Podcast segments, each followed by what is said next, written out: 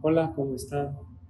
Comparto un consejo maravilloso. Dice así, ama lo que haces para que algún día puedas hacer lo que amas. Ama el lugar en donde estás. Así vas a estar en el lugar en donde amas estar. Ama a las personas que se encuentran contigo para que así puedas estar con las personas que más amas. La lección es sencilla. Trabaja en el amor, en el amor a lo que haces, el amor al lugar en donde te encuentras a las personas que están a tu lado. Y recuerda, las personas que te quieren y te aceptan tal y como eres son tus amigos y los que no son tus maestros. ¿Quiénes son más importantes? No sé, pero se necesitan los dos en la vida.